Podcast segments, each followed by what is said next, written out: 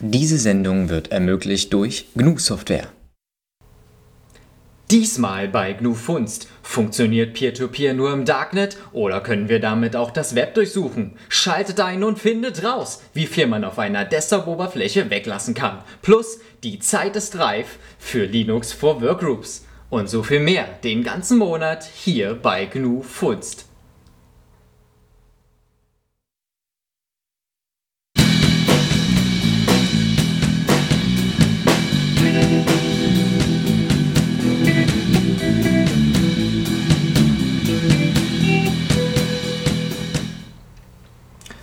Ja, ihr habt es mit uns jetzt bis zur neunten Episode geschafft. Und wir haben diesmal keine Distribution des Monats, weil wir jetzt ja recherchieren müssten, welche wirklich frei sind. Und auf der Seite genau, stehen wir, wir können die. Empfehlung nicht mehr einfach an euch Naja. weiterreichen. Wir sind alle genug Distributionen durch. Und ehrlich gesagt, denen, die wir eigentlich vorstellen wollen, noch, die nicht auf dieser Liste sind, denen schulden wir ein bisschen mehr Aufmerksamkeit. Ja, also Debian könnte man sich vorstellen. Gentoo, da hatte ich zwar jetzt schon die, die GNUs, aber könnte man vielleicht nochmal. Und all diese Aufmerksamkeit geben wir stattdessen heute euch. Denn ähm, ja, wir wollen mal die QA-Sektion so ein bisschen ausweiten. Nicht? Ihr habt uns viele, viele Mails geschrieben und ähm, ja, wir wollen jetzt mal eure Fragen beantworten, eure Antworten hinterfragen und ähm, uns so ein bisschen damit beschäftigen. Genau, und dann im Test haben wir auch noch was für euch über Suchmaschinen. Und bevor wir dazu kommen, die GNUs für euch.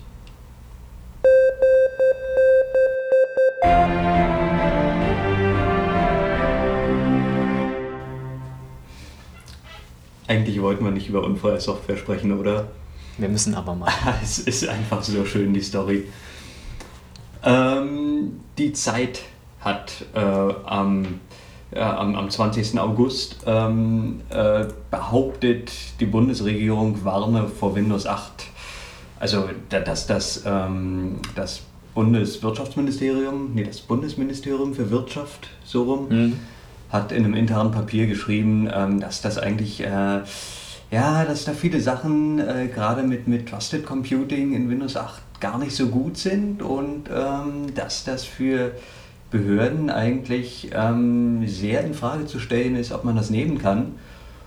Äh, Und äh, das BSI hat auch einige Artikel zu TPM geschrieben und gemeint, dass das äh, sehr, sehr aus, äh, ausgesprochen vorsichtig evaluiert werden muss. Ähm, allerdings äh, hat, äh, haben sie nicht, äh, ähm, sie, sie haben das Wort Warnung nicht tatsächlich verwendet. Und da äh, die Zeit das getan hat, hat Microsoft eine einstweilige Verfügung gegen die Zeit erwirkt. Ähm, mit Verweis auch auf eine Gegendarstellung des äh, Bundesamts für Sicherheit in der Informationstechnik, was geschrieben hat, dass, das, äh, dass, dass selbst das BSI nicht vor dem Einsatz von Windows 8 warnt. Ob das Bundesministerium für Wirtschaft, auf das sich die Zeit bezieht, jetzt gewarnt hat oder nicht, wissen wir immer noch nicht. Hm. Ähm, ja, das BSI selbst äh, ähm, hat zwar eine Gegendarstellung veröffentlicht, allerdings ähm, sehr, sehr vorsichtig formuliert, dass äh, Windows 8 vielleicht tatsächlich nicht so gut ist. Äh, was auch immer, ähm, die Zeit hat sich natürlich sofort zurückgenommen, äh, hat, den, hat äh, auf, ähm, auf die einstweilige Verfügung hin den Artikel äh, offline genommen und stattdessen einen anderen Artikel veröffentlicht, ähm, der aussagt, was war die Überschrift? Äh, Das Bundesamt hält Windows 8 nicht für gefährlich. Genau, am 22.08. Genau, zwei Tage später. Darin steht, dass ähm, das Bundesamt für Sicherheit in der Informationstechnik Windows 8 eigentlich für ziemlich bedenklich hält. Ähm, aber äh, ja, nicht für gefährlich. Ähm, am 29.08. hat die Zeit dann gesagt, ach ähm, verdammt, äh, wir, wir, wir schreiben den Artikel jetzt doch wieder so, wie er ursprünglich mal war. Ja. Und haben nur die Überschrift geändert. Mhm. Und ähm, alles, wahrscheinlich haben die, die diese Stellungnahme vom 21. August vom BSI nochmal ein bisschen gründlicher gelesen und dachten, ach, komm, wir machen das jetzt. Also ähm, ja, im Prinzip äh, Microsoft hält für Geschäftstrading, dass äh, das in der Überschrift steht, äh, es, es wäre davor gewarnt. Ähm, ich würde jetzt nicht bezweifeln, dass der Artikel nicht so günstig ist für die Firma. Aber ähm, wir verwenden natürlich seit längerem kein äh, Windows 8 und brauchen wir auch gar nicht mehr. Genau, äh, wir brauchen kein Windows for Workgroups. Wir haben ja Linux For, For Workgroups. Und das Spannende ist nicht nur das äh, Logo da, das sich dann ändert, je nachdem, wie viele Kerne ihr dann habt beim Booten. Mhm. Ja, nicht bei jeder Distribution könnt ihr das überhaupt sehen. Manche haben so, ein, so eine fancy Boot-Animation am Anfang. Ähm, oder System D, wo der Framebuffer so schnell kommt, dass sie auch weg sind. Suspend to Disk und Suspend to RAM. Es gibt ja das Problem, wenn der Rechner gerade im, im normalen Standby ist, äh, dass er dann auch gar keine Rechenzeit hat. Das heißt, es muss irgendeinen Mechanismus geben, der dem Betriebssystem sagt, äh, jetzt schalte ich nochmal an und äh, tue alles, damit ich mich danach richtig abschalten kann, damit ich gar keinen Strom mehr verbrauche. Ja, also Akku zu, zu, zumindest gibt es einen Mhm. solchen Mechanismus. Ja. Und der Kernel unterstützt den jetzt. Genau, mit äh, 3.11, mit dem RC1, nee, mit dem mit 3.11. Welches RC wird es jetzt sein wird oder gewesen sein muss, äh, das steht da jetzt nicht so, aber im Moment ist Release Candidate 7 drauf. Das heißt, mit Erscheinen unserer Sendung oder zwischen dieser und der nächsten wird wahrscheinlich 3.11. Dann, dann Veröffentlicht. kann euer Computer, wenn der Chipsatz das unterstützt, Mhm. auch mal aus dem Suspend to RAM aufwachen und in den Suspend to Disk gehen, wenn die Batterie alle wird. Da verliert man seine Session nicht. Ähm, da bleiben die Browser-Tabs offen, äh, die Eingabeformen bleiben erhalten. Ja. Ähm, ja. An welcher Stelle gerade gescrollt wurde, bleibt erhalten. Mhm. Wobei das manche Browser, habe ich gehört, äh, sowas sowieso schon machen. Sehr interessant. Ja, es gibt Länder, die sind weiter als die EU oder EU-Länder in Naja. Sachen Patenten. Also Neuseeland hat jetzt Mhm. gesagt, sie werden keine Softwarepatente vergeben. Ähm, äh, mit einer ziemlich überwältigenden Stimmenmehrheit im Parlament. 117 zu 4. Mhm. Mhm. Ähm, allerdings bleiben bestehende Patente bestehen. Also passt auf, wenn ihr irgendwie Statusbalken und Doppelklick oder sowas implementiert in euren Applikationen. Oder den Mittelklick. Mhm. Obwohl, ich glaube, der ist nicht patentiert. Äh, ich ich glaube dir nicht. Ähm, Es muss noch ein bisschen was Mhm. durch, ne? Es ist noch nicht komplett durchs Parlament. Hat sich, Mhm. Tatsächlich hat sich die äh, Bundesregierung in Deutschland in eine ähnliche Richtung, äh, also ein, ein Statement in eine ähnliche Richtung abgegeben, äh, aber das ist auf europäischer Ebene, glaube ich, so noch nicht, noch nicht durch. Mhm. Abgesehen davon, dass es in Europa ja auch keine Softwarepatente gibt, bis auf dass es welche gibt. Ähm, aber ich, ich, ich blicke ehrlich gesagt nicht so genau durch, ähm, ihr vielleicht besser. Ja. Zum Mittelklick nochmal zurück.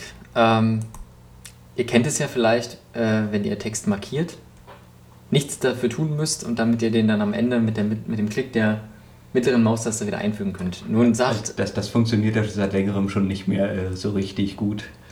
Ja, weil manchmal macht das man Steuerung C, Steuerung V, dann kann man irgendetwas, was mit Steuerung C kopiert wurde, mit Mittelklick nicht wieder zurückholen. Also das fühlt sich an wie zwei unabhängige Zwischenablagen momentan. So habe ich den Eindruck. manchmal gegenseitig in die Quere kommen. Ja.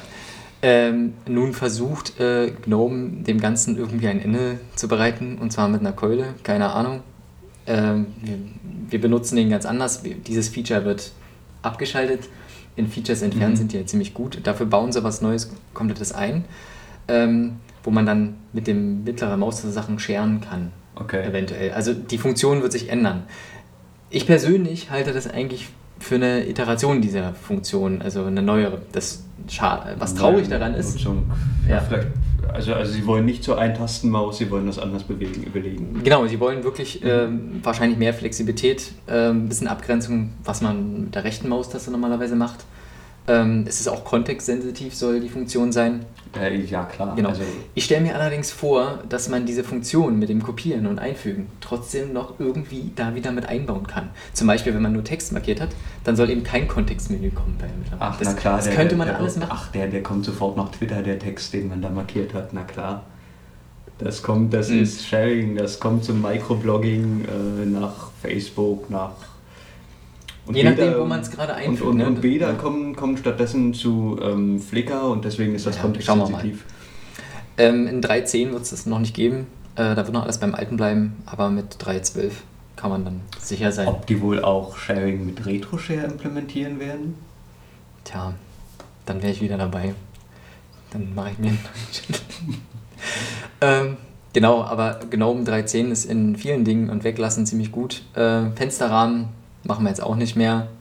Kommen alles weg. Aber das hat einen Hintergrund, das hat was Okay. mit äh, der Migration zu Wayland, Portierung zu Wayland zu Mhm. tun. Ähm, und da müssen dann halt die ganzen, das X zum Schließen eines Fensters minimieren, das muss dann alles äh, kleinseitig implementiert werden, weil es bei Oh, Wayland auch so, oh, okay. glaube ich, vorgesehen ist. Äh, äh, ja, ja, ja, da, daher steckt das aber dann den Bibliotheken, ja, okay.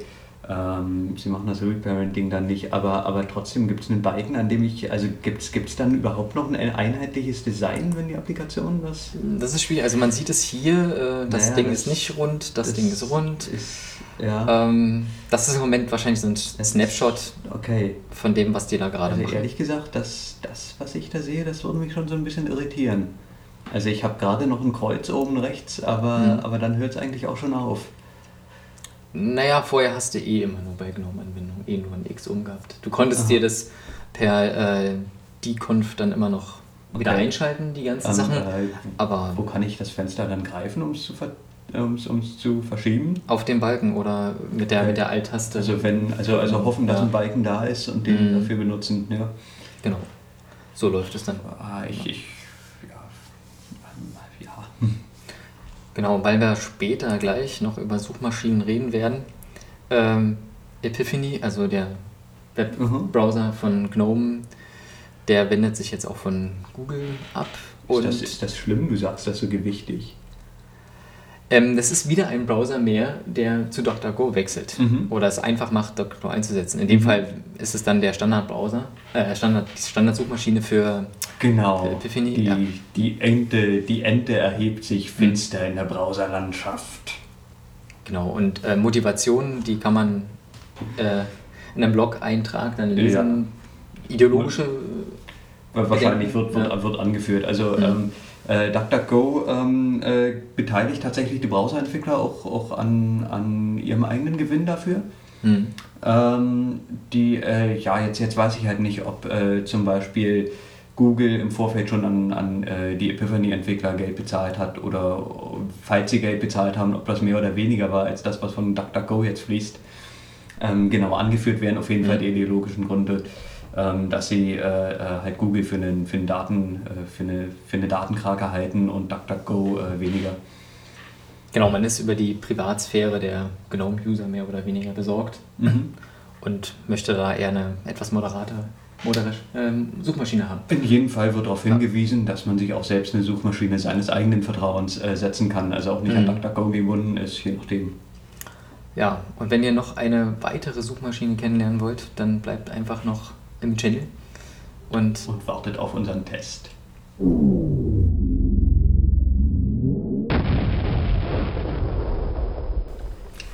Jemand hat uns eine Mail geschrieben und gefragt, ob wir nicht auch mal was zu JC machen wollen. Oder ob das eine Ankündigung war, ähm, Was- so unterschwellig. Dass wir, es erwähnt haben, Genau. ja. Das war ganz lustig, weil ich hatte irgendwie zwei Tage vor dieser Mail tatsächlich selber einen JC aufgesetzt bei mir. Und äh, dazu können wir ja mal so ein bisschen was sagen, nicht? Genau. Ist eine Peer-to-Peer-Suchmaschine Mhm. und hat natürlich verschiedene Modi. Genau, Peer-to-Peer heißt, ihr installiert euch das Ding wirklich selbst. Ihr benutzt auch irgendwie keine, keine fremde zentrale Instanz oder so, sondern ähm, ja, jede, jede Instanz, die sich Leute einfach so installieren, äh, tauscht äh, mit, mit anderen äh, Installationen Suchinde äh, Suchindexe aus. Also das ist so ein Distributed Hash Table, äh, ähnlich wie das, was man bei, ähm, ja, zum Beispiel bei RetroShare hat, nicht? Ja, genau. Schon wieder Retro-Share müssen wir Mhm. irgendwann wieder mal in Gang bringen. Genau, wollen wir mal dieses, äh, diese DHD-Liste mal angucken? Genau, die DHT-Liste. Ähm, du siehst das, äh, na, ich glaube, dein Peer ist gar nicht online, oder?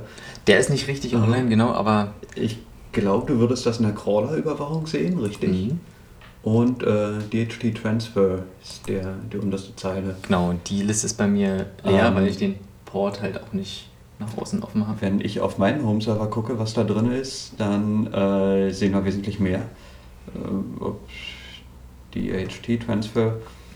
Also genau, mein Rechner ist halt gerade irgendwie, äh, ähm, hält halt gerade Suchindizes für äh, php.de, Lemonade FR, also eine ganze Menge Seiten. Hier ist irgendwie noch, noch äh, ja, torrentfreak.com, okay. Chefkoch.de, auch interessant. Ähm, ja, hübsche Sache. Also die, die, äh, das Netzwerk entscheidet halt, äh, welche Peers welche Suchindexe halten und die verteilen sich über das ganze Netzwerk. Also es gibt keinen zentralen Server. Und wenn man eine Suchanfrage startet, äh, dann wird die gegen, gegen äh, mehrere Peers im Netzwerk gerichtet und äh, ja, bedient sich aus diesem verteilten Suchindex. Man kann dazu selber festlegen, was gecrawlt werden soll.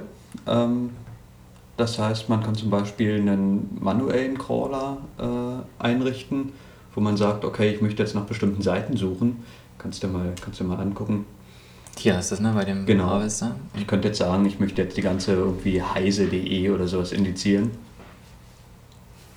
Ähm, und es gibt die Möglichkeit, einen Proxy festzulegen. Ich glaube, das hast du gemacht. Genau, der Proxy ist eigentlich mehr oder weniger implizit. Das heißt, da gibt man einfach in seinem, den Browser seiner Wahl äh, hinein und setzt den Proxy, legt den fest. Ne? Wenn man jetzt auch SSL eingeschaltet hat für JC, dann kann man auch das hier einstellen. Das lasse ich jetzt Mhm. mal aus. So, der ist jetzt konfiguriert. Was aber wichtig ist, weil er fragt nach einem Passwort für den Proxy, da muss man vorher unter der Administration, vorher auch äh, unter Konten einen Benutzer anlegen. Das haben wir hier schon mal gemacht. Der heißt äh, Knufunst. Ja. Das ist auch keine Gängelung, das ist Mhm. ganz gut so, weil sonst betreibt ihr effektiv einen offenen Webproxy und ähm, das, das macht ihr Mhm. aus ganz verschiedenen Gründen furchtbar schlecht. Genau, und wenn ich jetzt hier äh, auf Knufunst zum Beispiel was mache, benutzt der jetzt den Proxy von Genau, dein, dein Firefox äh, ähm, äh, fragt JC nach der GNU-Funst-Seite genau und, JC kommt gleich drauf, dass ich die Seite ja mal indizieren könnte.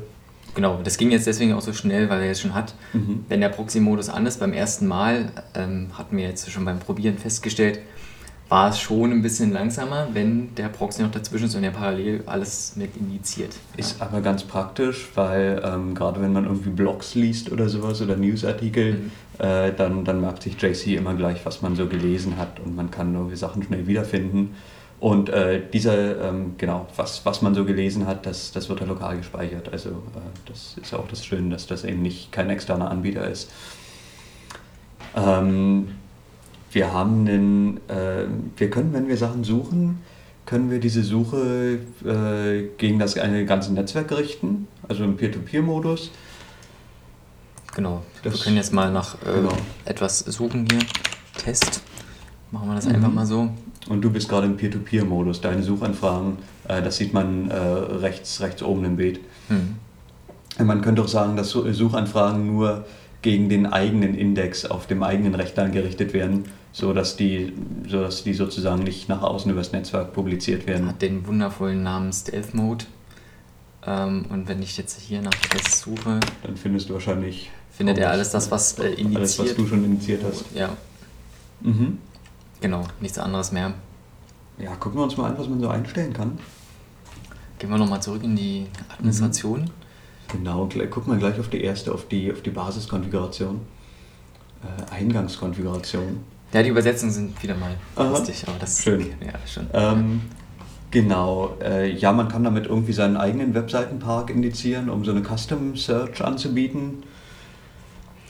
Äh, das, zum Beispiel das eigene Intranet Mhm. kann man, äh, hier in dem Fall das eigene Intranet indizieren. Das heißt, man hätte überhaupt keinen Kontakt nach Mhm. außen. er gängelt einen so ein bisschen, er sagt einem, man soll doch bitte unbedingt den Namen seines Peers im Netzwerk ändern.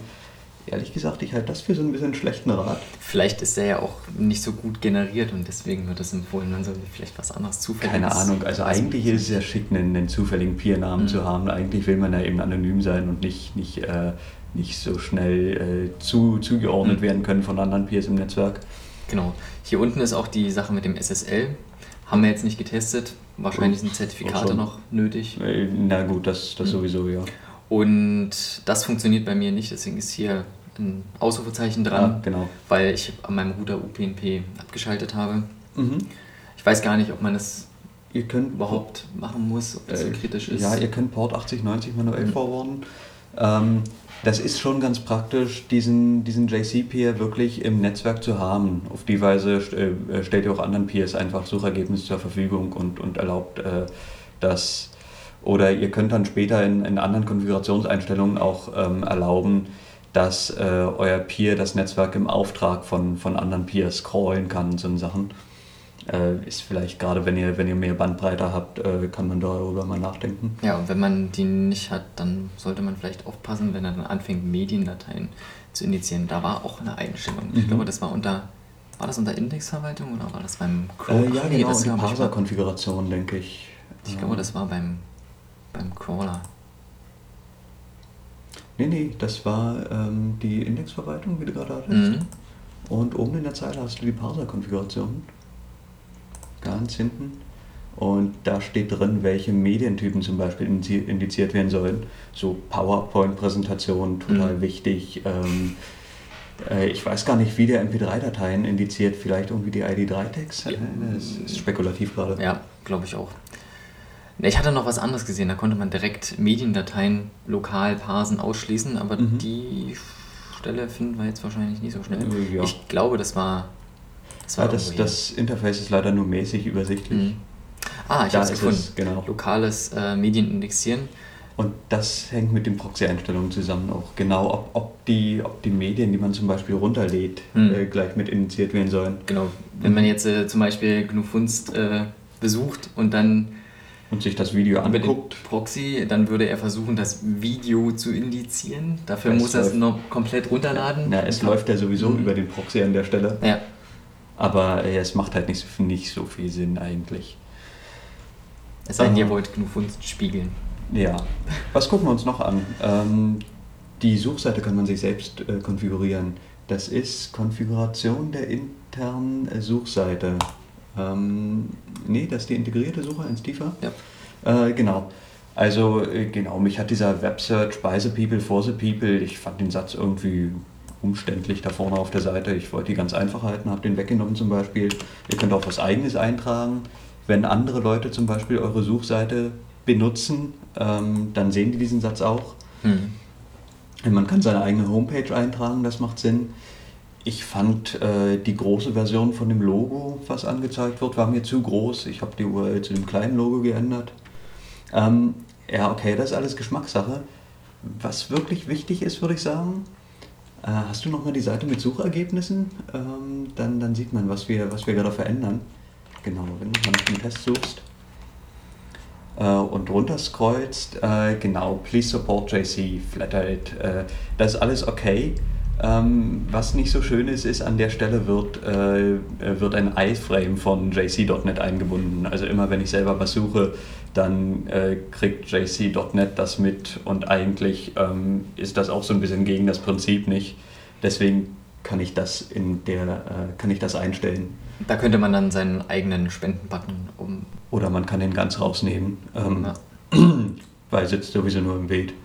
Hm. Ja, was auch ganz nett ist, er macht so ein bisschen Clustersuche. Also ich kann die Suche jetzt einschränken weiter nach Dateitypen oder nach, dem, nach, der, nach der Seite, auf der es Treffer gab.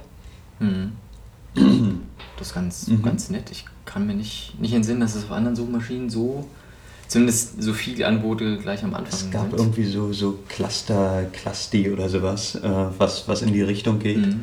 Aber äh, nee, das ist ganz nett, das hier zu haben. Ähm, ja, also politisch total korrekt. Äh, der Client muss man sich überlegen, ob der hübsch aussieht.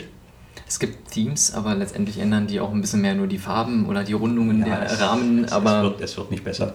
ja. Mm, Ja, die, die Menüführung ist so ein bisschen unübersichtlich. Ich hatte teilweise Probleme mit Abstürzen, wenn der Crawler eine ganze Zeit, äh, Weile lang läuft. Ähm, ich habe sogar irgendwie eine JC-Instanz einmal versenkt, die war dann, die, die kam dann nicht wieder hoch. Äh, hatte ich neu installiert im Prinzip, nicht so schön. Ähm, ja, aber wollen wir uns mal angucken, was das Ding macht, äh, wie, wie gut die Suchergebnisse sind nicht. Genau, wir, wir fangen mal an mit Ihr habt's gesehen, das, wir haben ihr schon- alles ja. kennt und wir suchen uns mal selbst. Genau, lass uns uns googeln. Also Google kennt uns nicht so ganz, scheinbar. Mhm. Wir haben auch Cookies deaktiviert. Ja. Das heißt, die wissen gar nicht, wer da sucht. GNU Funds, GNU PG, GNU. Vielleicht steht da oben irgendwie, meinten Sie dieses, meinten Sie jenes?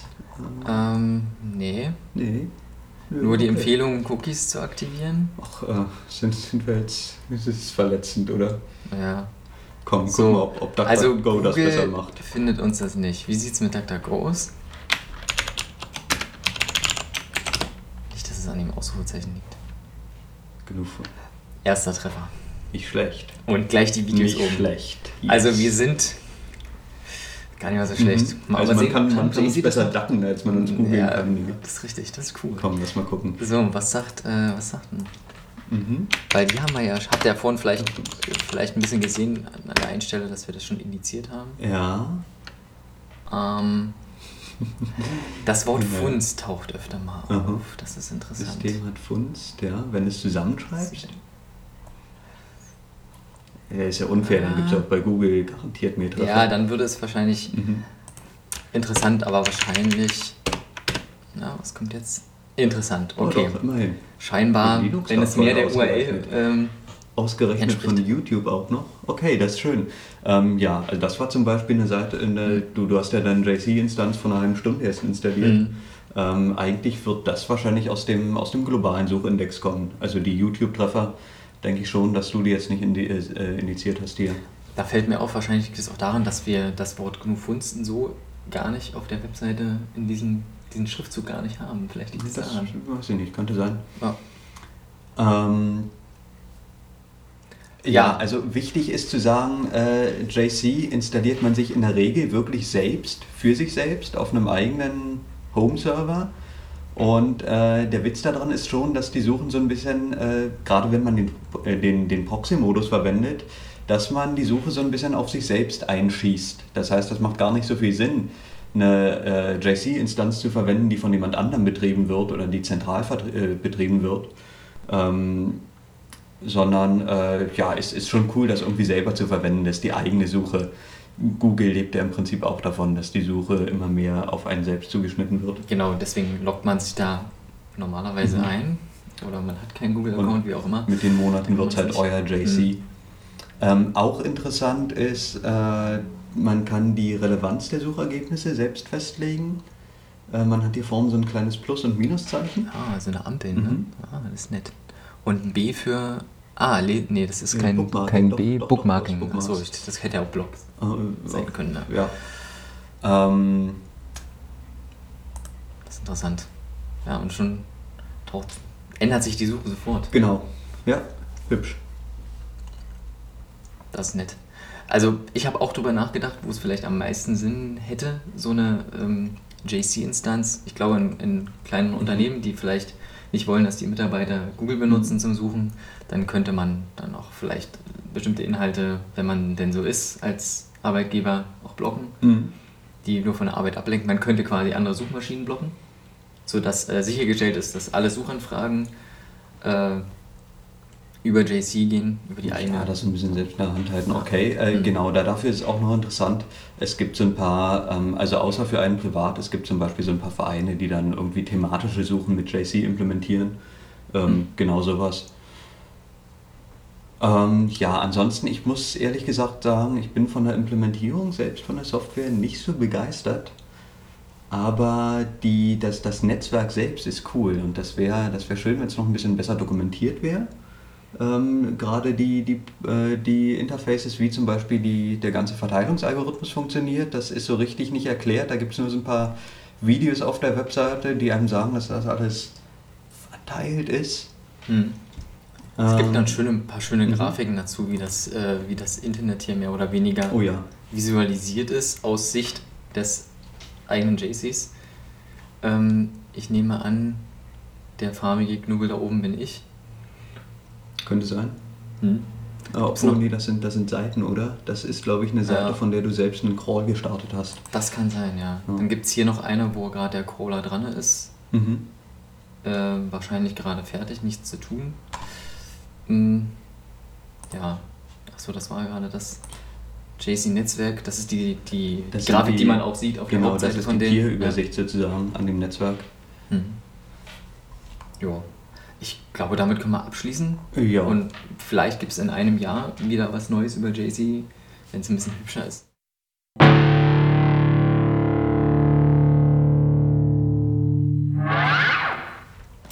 Ja, wie anfangs versprochen, nun ein paar Fragen und Antworten von euch, die wir beantworten.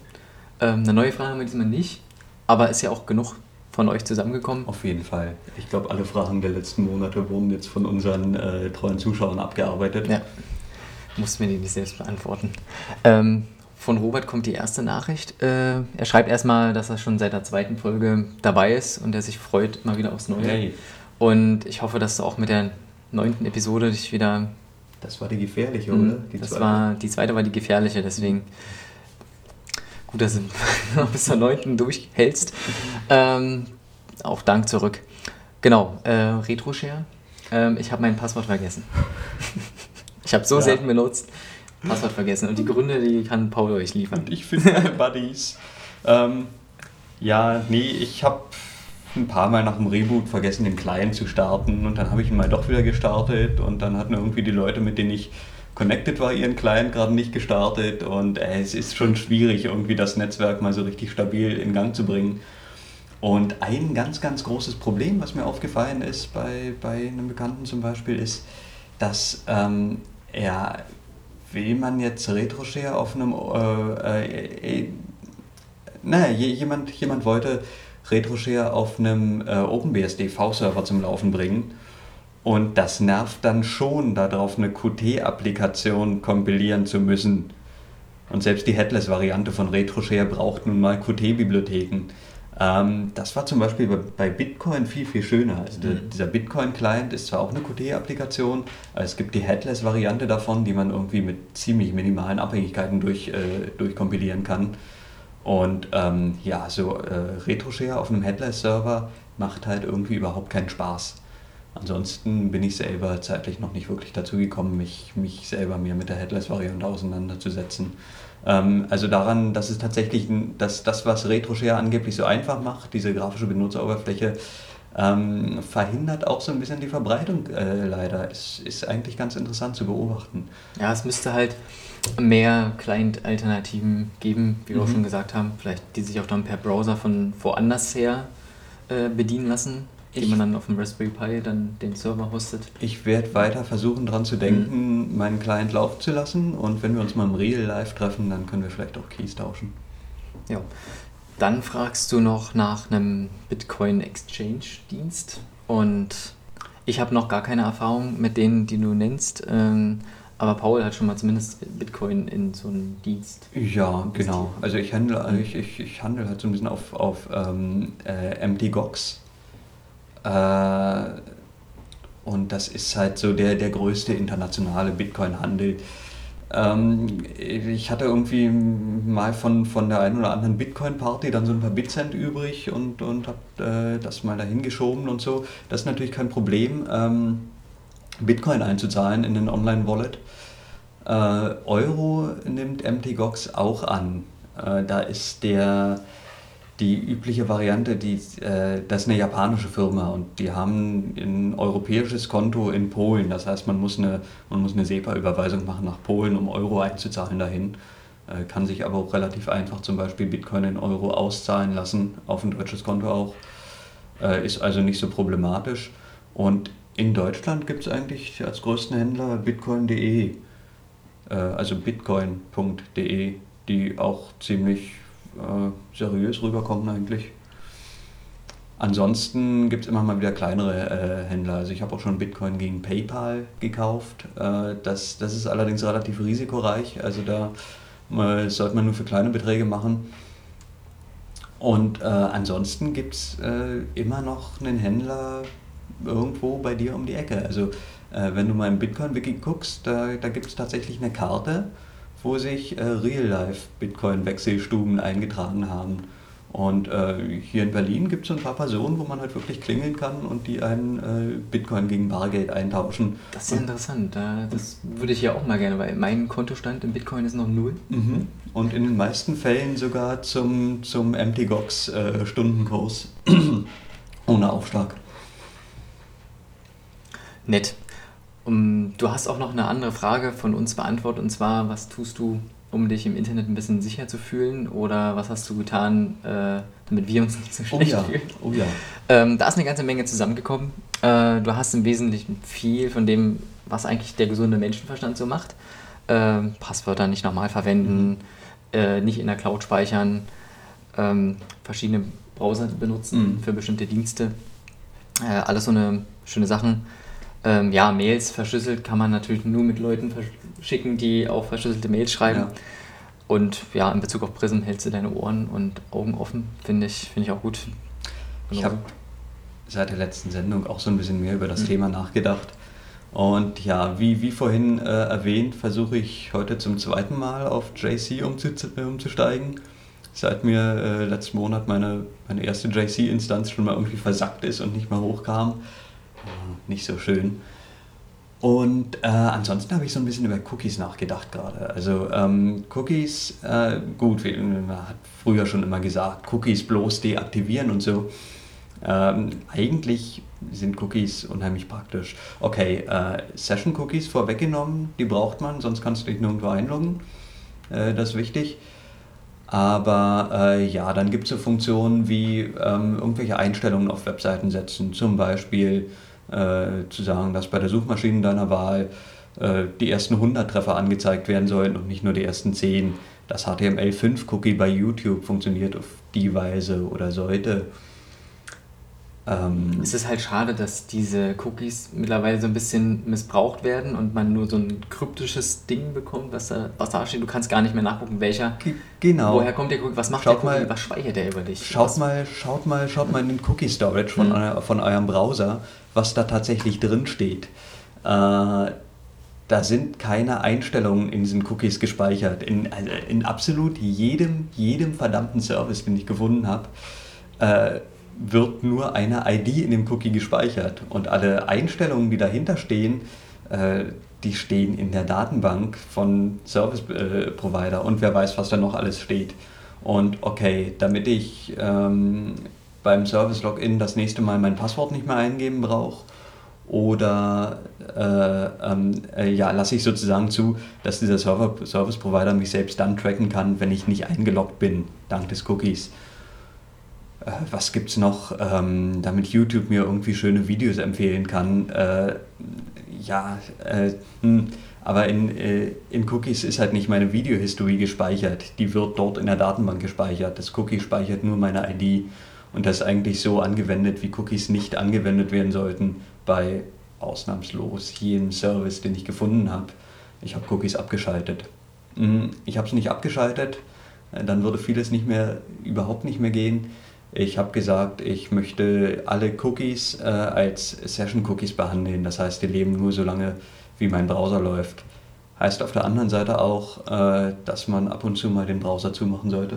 Genau, wenn man den, so wie ich, Mhm. tagelang, wochenlang offen hat, weil es so praktisch ist, äh, weil man seine Lesezeichen sowieso nicht mehr nachguckt Also und sich nur Browser-Tabs merken will. Ja, Surfverhalten das geht leider auch etwas nicht. ändern müssen. Ja. Dann müssen wir diese, dieses Anpinnen von äh, Browser-Tabs wieder abschaffen. Such mal, such mal einen Browser, bei dem das nicht geht Äh, mittlerweile. Ja, ich, ich bin schon länger auf Bookmarks umgestiegen und mache tatsächlich Das ist Browserfenster so was. Altes, das hätte man eigentlich nur bleiben müssen. Äh, Ja. was noch ist. Julian fragt was. Ah, ja. Der kennt unseren Namen nicht. Julian, wir blenden ab und zu mal unseren Namen hier ein. Ja, und äh, ja, du findest unseren Podcast auch toll. Wir bedanken uns. Ähm, und ja, auch du fragst wieder mal nach RetroShare. Ähm, ja, Das haben wir schon beantwortet. ja, haben wir schon beantwortet. Ähm, klasse, dass du mal Wayland und Gentoo ausprobieren möchtest. Ähm, Respekt. Ich bin immer noch beim X-Server unter, unter Gentoo. Ich habe Mhm. da noch nichts weiter in der Richtung geforscht. Ich will da erstmal GNOME 3 versuchen freizuschalten, weil da ist noch kein GNOME 3. Das ist für Gentoo-Leute noch nicht stabil genug. Über ein Overlay geht vielleicht auch was. Mal schauen. Ähm, ja, Markus bedankt sich auch für den tollen Podcast. Wir machen auch immer weiter so. Und er hat ein sehr spannendes Problem von Paul Äh, gelöst äh, mit dem ja, Steuerung D oder genau. eine gute Lösung zumindest hier beschrieben. Schöne Sache, ja, genau. Ich hatte in einem Programm, äh, in, einem- in, in einem Shell-Skript, also einem äh, ja, Bash-Skript, in dem Fall tatsächlich Bash, ähm, eine Standardeingabe in der Schleife gelesen äh, mit dem Programm Line. Und irgendwann wurden Line nicht mehr so richtig unterstützt und dann bin ich auf Read umgestiegen und damit hörte mein Problem dann auch so ein bisschen auf.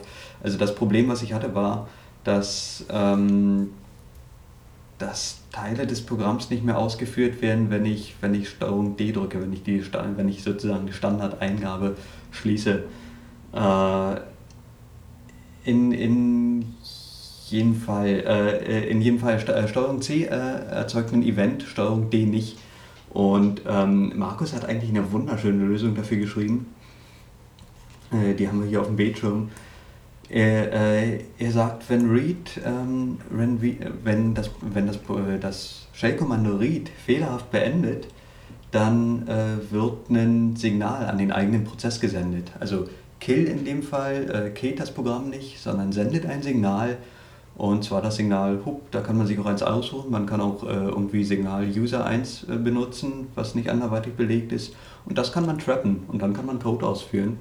Und das ist eigentlich eine sehr schöne, elegante Lösung. Ähm, Finde ich hübsch, wollte ich trotzdem vorstellen, auch wenn sich das Problem so ein bisschen erübrigt hat mittlerweile. Ja, ich habe es äh, mir vorhin noch so ein bisschen angeguckt. Wir haben das jetzt mal mhm. gezeigt, so das Programm, was er da baut, ist eh noch ein bisschen so geheim. Wir können es noch verlinken. ja, wir können es wir verlinken. Wir können es verlinken. Okay, super. Also nicht mehr geheim, ja? Naja, geheim sowieso nicht, aber ja. ich kann es auch nicht so bewerben gerade. Ah, so, okay. Aber irgendwann ist es in einem guten Zustand. Dann hast du noch ähm, gefragt, ähm, wie das eigentlich mit das XPDF... mich nicht. äh, Habe ich ja mit Gento auch gemacht, nicht sind wir durchgekommen. Mhm. So, ähm, XPDF war auch mal so ein Problem von Paul und die Lösung ist ja. eigentlich schon da. Wir wissen aber nicht, ob wir sie ordentlich kommuniziert haben. Ich glaube, das war sogar in der, in der ersten Sendung, oder? Mhm. Ähm, ja, ich weiß letzten Endes nicht so genau, was, was schiefgelaufen ist. Also ich kann es nur schlecht nachvollziehen. Ähm, aber womit, womit hat das Problem zu tun gehabt und, und wie habe ich es behoben? Ähm, der X11-Server oder das, das X11-Display kann selbst äh, ähm, Ressourcen enthalten, die das, äh, die das Verhalten von Programmen beeinflussen, die darauf dargestellt werden. Äh, ein schönes Beispiel, also man, man manipuliert diese X-Ressourcen mit dem Programm XRDB, lest euch dazu mal die Man-Page durch, das ist echt spannend, das sind schöne Features, von denen man sonst nichts weiß. Und wenn ich jetzt zum Beispiel so ein Programm habe wie den Taschenrechner Xcalc, dann kann ich sagen, ich, äh, dann kann ich für ein Display, für einen X-Server festlegen, okay, ähm, im Xcalc sollen jetzt alle meine Buttons grün sein und der Hintergrund blau und die Zahlen, die oben drin stehen, sollen rot sein und äh, wenn ich mich dann per SSH auf irgendeinem Rechner einlogge und einen Xcalc starte, der auf meinem Display dargestellt wird, dann ist der bei mir grün auf blau mit roten Zahlen. Äh, wenn ich den Xcalc vom selben Rechner auf einem anderen Display starte, dann ist er vielleicht grau auf grau oder so, weil das Display, das X-Display, äh, Styles für diese Applikation festlegen kann. Und damit hatte ich eine Weile mal rumexperimentiert und zum Beispiel Schriftarten gesetzt für XPDF und irgendwas an der Stelle ist schiefgegangen und ich habe es nicht mehr nachvollziehen können. Und über SSH war noch genau. eine andere Konfiguration und deswegen konntest du es da noch Genau, sehen. deswegen ja. konnte ich XPDF via SSH auf, den, äh, auf das mhm. Display von meinem Notebook holen und äh, alle Texte noch lesen. Und wenn ich es bei mir zu Hause gestartet habe, dann waren die Schriftarten komisch, weil da irgendwas Komisches in der X-Resource Database stand. Ähm, das habe ich bereinigt, aber warum genau die Texte jetzt äh, chinesische Zeichen angezeigt haben und nicht was anderes, kann ich nach wie vor nicht nachvollziehen. Ja, danke, dass du nochmal nachgefragt hast, weil ich habe jetzt zumindest das Problem auch besser verstanden. Mhm. Ähm, ja, ich hoffe, ihr habt auch äh, weiterhin solche tollen E-Mails mit Fragen und Antworten. Schade, dass wir diesmal jetzt erstmal keine neue Frage haben. Ähm, aber in der zehnten Episode äh, fällt uns vielleicht mh, hm, dann wieder eine Frage ein für euch und hoffen euch. Ihr beantwortet ja immer noch unsere alten Fragen. Also ja, genau. Vielleicht ist noch irgendeine offen, die wir übersehen haben. Alles klar. ähm, ja, dann bis zum nächsten Mal und danke fürs Zuschauen. Tschüss.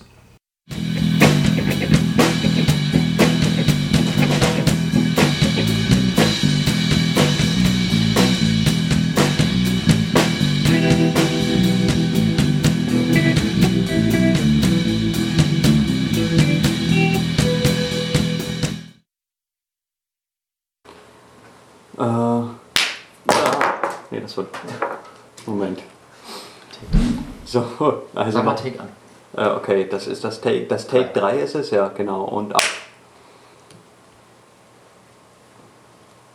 Diesmal bei GNU Funst. Funktioniert Peer-to-Peer nur im Darknet oder können wir damit auch das Web durchsuchen? Schaltet ein und findet raus, wie ver... Wie vermurkst André seine Rede hält. So, ähm, Take 3, die zweite.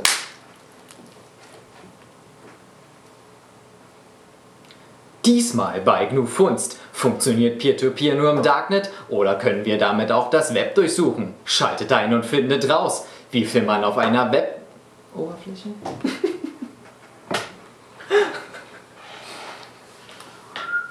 Die dritte. Das war schwach, oder? Komm.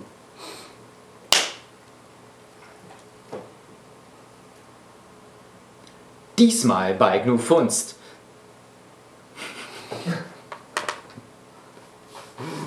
Also ich fand den zweiten Take gar nicht so schlecht eigentlich. Komm, den kriegen wir noch hin.